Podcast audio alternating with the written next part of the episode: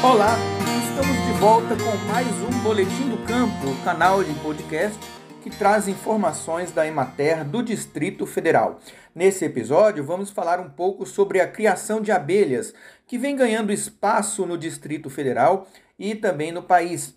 Não só por ser uma atividade lucrativa, já que é possível produzir, além do mel, outros produtos como própolis, geleia real e também insumos para a fabricação de cosméticos, mas também por ser uma importante ferramenta de equilíbrio ambiental, já que as abelhas são responsáveis pela polinização de centenas de plantas.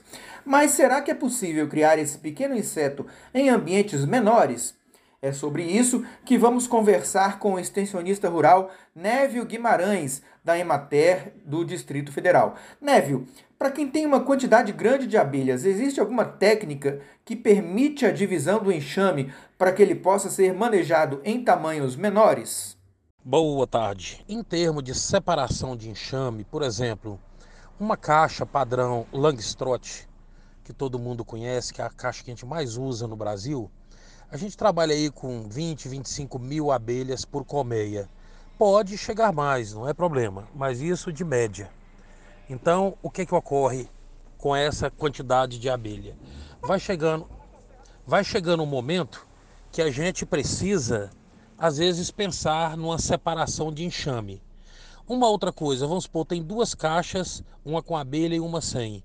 Eu também posso separar o enxame, dependendo da quantidade de abelhas que eu tenho, para criar dois enxames. Então, nesse caso, qual a técnica que a gente tem no Brasil? Primeiro que a gente pega e faz o seguinte: pega uma caixa vazia, separa o enxame que você tem ali, é, não vou dizer ao meio, mas você separa rainha para um lado e cria de três dias para o outro, sendo nas duas caixas. Você pode escolher qual que fica com a rainha e qual a caixa que você coloca cria de três dias. A cria de três dias ainda é uma larva muito pequenininha. Então, quando você faz isso, você já separou o enxame. Então você pega a caixa que estava vazia, que você acabou de colocar abelhas, e leva ela a uma distância acima de 1.500 metros de, de, da primeira caixa. Para quê? Porque a abelha ela tem uma, uma questão natural, que é um feromônio. Se você deixar mais próximo, ela acaba voltando para o mesmo lugar que ela já estava acostumada a ir. Primeiro, pela localização da caixa, que ela já tem como fosse um GPS gravado na memória. E uma outra coisa é pelo cheiro, então ela acaba chegando naquela caixa. Certo. E para quem tem uma propriedade menor, como que como que a gente pode fazer? Nós fazemos o mesmo processo hoje. Pegamos a caixa vazia, passamos a metade do enxame, passamos uma cria de três dias ou a abelha rainha e colocamos a caixa a 50 centímetros uma da outra.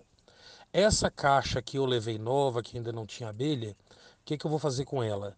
Eu vou pegar, colocar um alimentador e água em forma de garrafa, como fosse garrafa PET, garrafa de água, o que eu tiver disponível.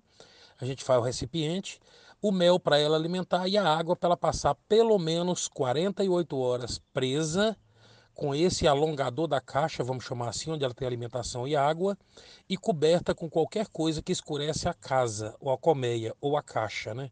E o que que serve isso? Para ela nunca imaginar que está de dia ou de noite. Então ela vai alimentar, vai precisar de água, tem ali, e após 48 horas, em torno de 2 a 3 dias, a gente calcula 3 mais 2, que é 48 horas, já dá ela vai perder o feromônio e a localização. Então, no mesmo cavalete, ou a 50 centímetros uma caixa da outra, eu posso tirar essa cobertura dela, que estava ali uma lona ou um pano tampando, abrir aquela caixa, normalmente uma virada para um lado, um para o outro, isso 50 centímetros uma caixa da outra. Então eu posso abrir que ela não se mistura mais, ou seja, eu faço um segundo enxame. O primeiro enxame que eu sei onde é que está a rainha, eu não preciso preocupar porque a rainha vai continuar a postura, vai continuar produzindo mais larvas e fortalecendo o enxame. Na outra caixa que eu coloquei larvas de três dias, as, as abelhas vão fazer uma realeira e criar uma nova rainha. Então, a partir do 21 dia, vai nascer uma princesa, ela vai voar, vai fecundar e voltar para aquela caixa já como rainha. Ou seja, eu completo o ciclo de separar um enxame em dois no mesmo local. Qual a vantagem dessa técnica que a gente criou?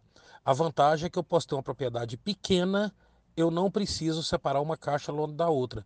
Imagina se eu tenho uma propriedade de 1, 2 hectares, como é que eu vou levar um quilômetro e meio? Não tem como. E como com essa técnica, qualquer tamanho de propriedade você pode separar o seu enxame. Essa é a grande vantagem. É isso aí. Agradecemos ao Névio Guimarães, extensionista da Emater do Distrito Federal, explicando para a gente como é possível criar abelhas em propriedades pequenas ou até mesmo em casa. Tem gente com enxames até em apartamentos, o que será tema de um dos nossos próximos episódios. Sua participação é importante. Acesse nosso site, nossas redes sociais, entre em contato, dê sugestões, apresente dúvidas, participe. Basta mandar um e-mail para rinaldo.costa.emater.df.gov.br e apresentar a sua participação. O Boletim do Campo é uma produção da Assessoria de Comunicação da Emater do Distrito Federal. Apresentação: Rinaldo Costa. Até a próxima!